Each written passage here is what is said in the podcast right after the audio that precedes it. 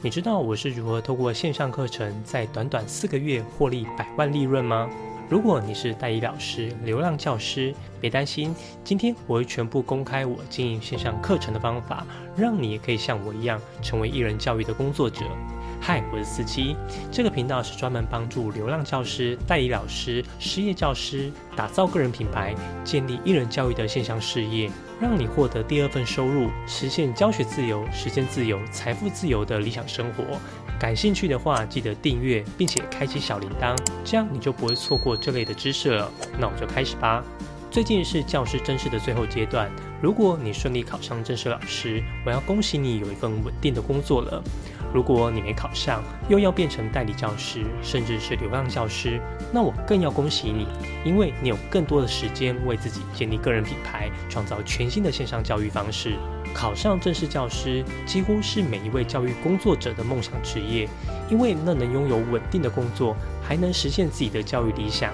但因为少子化的缘故，正式教师的职缺非常的少，你必须要有非常优秀的口试、笔试成绩，才能顺利考取。除了硬实力的准备，如果你还拥有教师的个人品牌，那你在面试以及履历这关将会是非常加分的项目。甚至未来，你也会因为你的个人品牌形象被学校重用，委以重任。因此，建立教师个人品牌形象，对代理教师来说，可以提升能见度，让你在众多的代理教师中脱颖而出。让学校珍惜你的教学专业，让家长更信任你，是非常有效的护城河。我从二零一九年开始经营自己的 YouTube 频道“四季云端辅导室”，我每周更新一支影片，获得将近两万人的订阅，成为别人眼中的高中升学与学习历程专家。之后，我推出自己的线上课程，在四个月内获得百万的利润。这里面的底层逻辑是什么？我今天会全部告诉你，看完之后你就会明白一个赚钱的线上课程是怎么做出来的。这支影片的干货很多，你最好记一下笔记，不然很容易就忽略掉重点了。你知道吗？台湾线上教育的产值至少超过五百亿。而且按照目前网络与 AI 的发展，线上教育的产值只会越来越大。这么大一块的大饼，目前几乎都被各个知识平台垄断，所以非常多的人会选择到这些线上教育平台去开课，赚取被动收入。但是这些平台并不适合你，为什么？因为你没有名气。知识平台是一个商业组织，他们不会去筛选哪些课程是正确的知识，他们只在乎你的课程有没有人买。所以之前理科太太的资商笔记募资期间就卖出四百万，要不是有专业的心理师出来发声，这套课程可能就顺利上架了。为何非专业的理科太太卖心理咨商线上课程可以卖破四百万，但其他专业心理师的线上课却没有这种成绩？因为名气。线上课程平台只会优先推送有名气的人开的课，你这种素人，平台根本就不会搭理你。但你在他那边开课，还要被抽成。曾经在我大概一万订阅时，我就自己写信到知识卫星平台，毛遂自荐要开课，因为我当时应该已经是全台最有声望的学习历程辅导老师，但是他们根本就不理会我的信件。后来有一些小型的课程平台找我开课，条件是募资期间的收入部分要归平台所有，之后还要抽成。我评估了一下，几乎所有的课程设计全部都是我做，行销方面我也可以做得比他们精准，为何我要让他们抽取利润？所以后来我全部拒绝。现在看来，我的决定非常的正确。我在没有投放任何广告的情况下，四个月下来，利润至少超过百分之九十。听到这边，你可能会想，那一定很难，我没办法做到像思琪老师这样一人包办所有的线上教育事业。如果你这么想，那你就错了。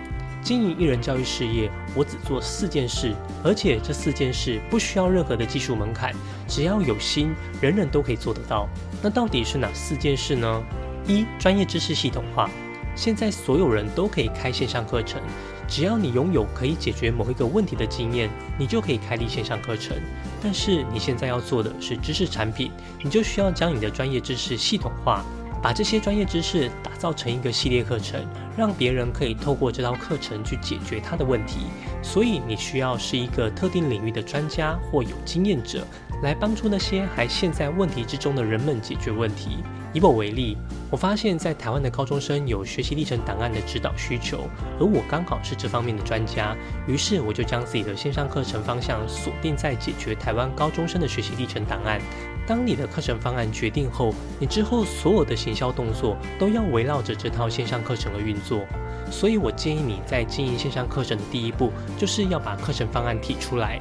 二、收费，对你没听错，就是要收费。这点对于老师来说，常常是过不去的一个坎。老师给人的形象就是要无私的付出教育爱。提到收费这件事，你会变得非常不好意思。我还记得一开始，当我在跟别人介绍我的学习历程金牌写作课时，所有的好处、使用方法我都说了，唯独最后要说明价格时，我超级别扭的。我非常不好意思说出这是一套需要收费的课程，但这是一个对我学生非常不正确的态度。为什么？因为我提供的是专业，只要是专业就一定需要收费。如果我今天可以免费服务，那代表我的专业并不足以帮助我的学生。而且师生双方有收费这个举动，那学习者会因为有付出代价而更用心学习，老师也会因为有收费而更愿意提供更优质的教学。只要你的线上教育事业是想长期经营，那你一定要收费，才可以收到更有执行力的学生，而你也会有更好的口碑帮你宣传。三、持续分享，你的线上课程通常也会有竞争对手，会有不同的人跟你提供一样的服务。如果你提供的线上课程市面上完全没有，要么是你独占市场，要么就是没市场。大多数的人通常都是后者。那要卖有竞争者的产品，你能够胜出吗？如果你只是把课程做好放在那边，那绝对不会有人来买，因为观众不认识你。网络上的购买行为通常是建立在信任之上，而最容易产生信任的行为就是常常出现在他面前。因此，你需要一直在网络上分享你在这个领域的知识，进而打造领域专业的信任度，让你的观众知道你在这个领域很有料。那自然而然，观众就会相信你的线上课程很有料。两年来，我持续在 YouTube 上分享我对学习历程的理解，以及提供解决方法。透过这两年的分享，我的观众都深信我可以解决他们任何有关于学习历程的一切问题，连带的，他们也会相信我的线上课程可以帮助他们解决问题。常常有人来问我，为什么我有这么多学习历程的东西可以分享，在网络上公开分享这么多，还有东西可以拿来做线上课程吗？我告诉你。如果你没有办法持续公开分享，那就代表你不够资格开线上课程，因为那代表你会的东西很有限，你并不是这个领域的专家。听到这边，可能很多人要打退堂鼓了，心想我可能不适合做线上教育吧？不是的，只有逼着自己持续公开分享，才能让自己不断的进步，进而成为这个领域的专家。我因为要每周分享学习历程的相关内容，我就不断的去学习钻研这个领域。因为我不断公开分享学习历程，所以我成为了学习历程的专家。但事实是，现在的我比起两年前的我在学习历程这个领域上变得更强了，因为我持续的公开分享。四，不断优化产品。很多人在经营线上课程上，都是将所有的优化步骤放在开发产品的初期。那时候，我会全力的把课程的缺点改掉，留下好的项目。但是，你有发现到吗？大部分的线上课程都是卖出去第一波募资价格后，之后就卖不动了。也因为这个原因，他们只好再去开发第二套、第三套课程，不断的循环这个过程。你一定可以认同，开发课程是最耗心力的，而优化课程是比较容易的。只是大多数人都是看短期利益，觉得卖完第一波就好了，之后就让这套课程过时了。而真正经典常青的课程是不断的优化产品，让你的课程成为市场中的精品，可以越卖越贵，而且你也会越来越轻松，像是 LV、苹果手机那样。我的线上课程已经改版到第三版了，现在正准备要更新到第四版。前三版除了内容升级，价格也同样的升级，而卖出去的数量是最贵的第三版卖的最多。而现在第四版我也会再次涨价，你问我会不会担心涨价卖不出去？